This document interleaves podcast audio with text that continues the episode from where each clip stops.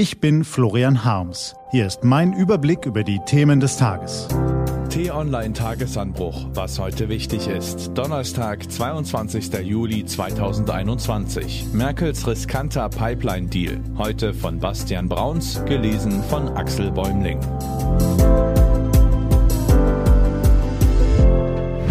Eine ganz andere K-Frage. Es war ein heißer Tag im Sommer. Laschet stand auf dem Areal von ThyssenKrupp in Duisburg. Irgendwie sah alles nach Vergangenheit aus. Kohle auf den Förderbändern, dampfende Kokereien und brennende Hochöfen. Doch Laschet hielt ein Stückchen Zukunft in den Händen. Sonderbramme 1, ein Stück Roheisen, das aus Eisenerz und Wasserstoff gegossen wurde. Um Klimaneutralität zu erreichen, will ThyssenKrupp demnächst auf Kohle verzichten und seinen Stahl irgendwann ausschließlich mit grünem Wasserstoff erzeugen, also Wasserstoff, der nur mit Strom aus erneuerbaren Energien hergestellt wird. Es ist eine schöne Zukunft, aber eben auch noch ein wenig eine utopische. Bis es soweit ist, brauchen die neuen ThyssenKrupp-Hochöfen Gas. Und zwar viel.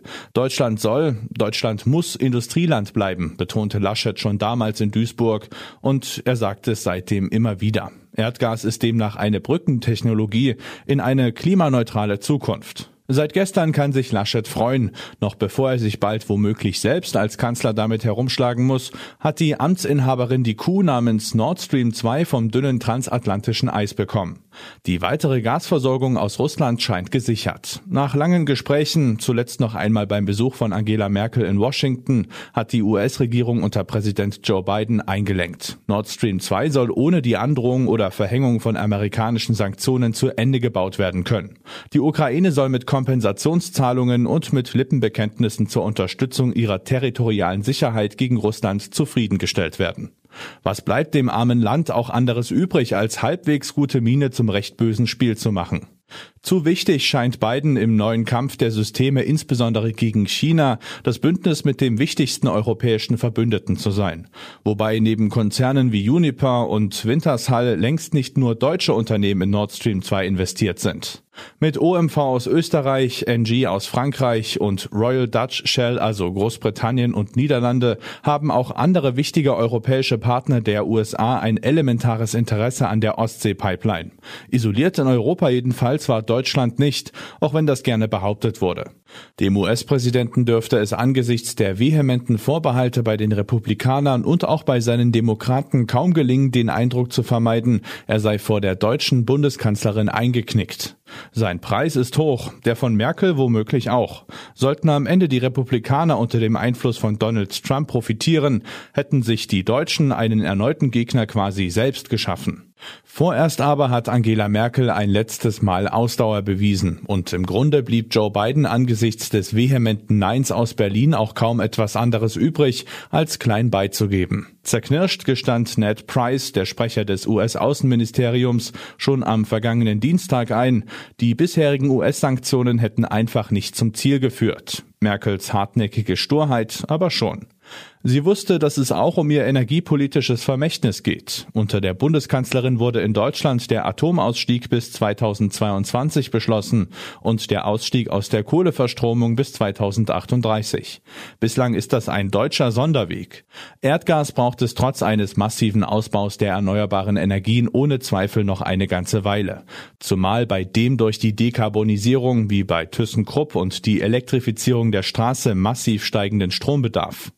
Russisches Gas braucht es, weil die Gasfelder in den Niederlanden längst versiegen und auch Norwegens Fördermengen immer weiter sinken werden. Ob es deshalb Nord Stream 2 braucht? Tatsächlich nicht. Das schon bestehende europäische Pipeline-System hätte noch ausreichend freie Kapazitäten.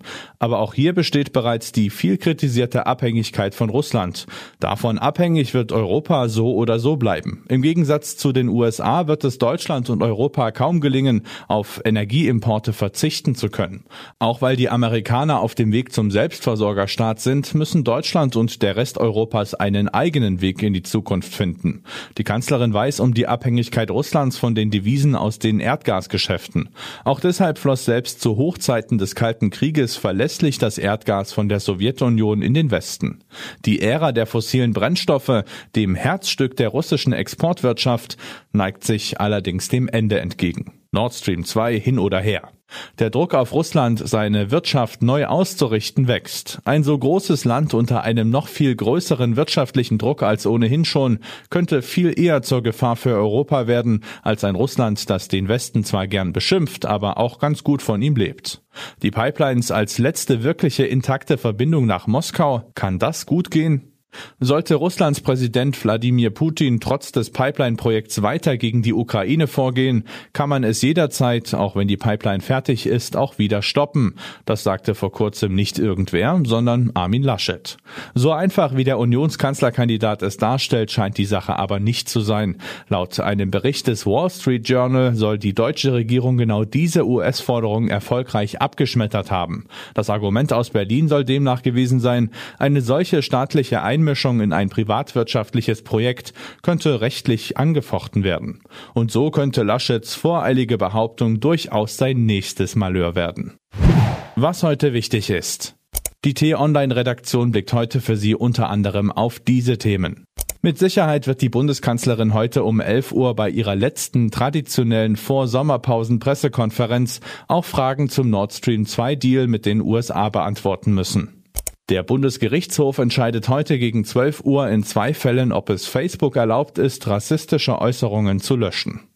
Und heute vor zehn Jahren erlitt Norwegen den schwersten Terroranschlag seiner Geschichte. Diese und andere Nachrichten, Analysen, Interviews und Kolumnen gibt's den ganzen Tag auf t-online.de.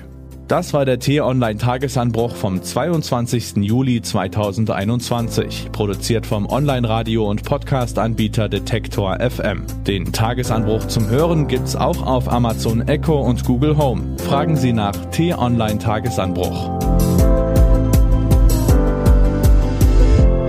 Ich wünsche Ihnen einen frohen Tag. Ihr Florian Harms.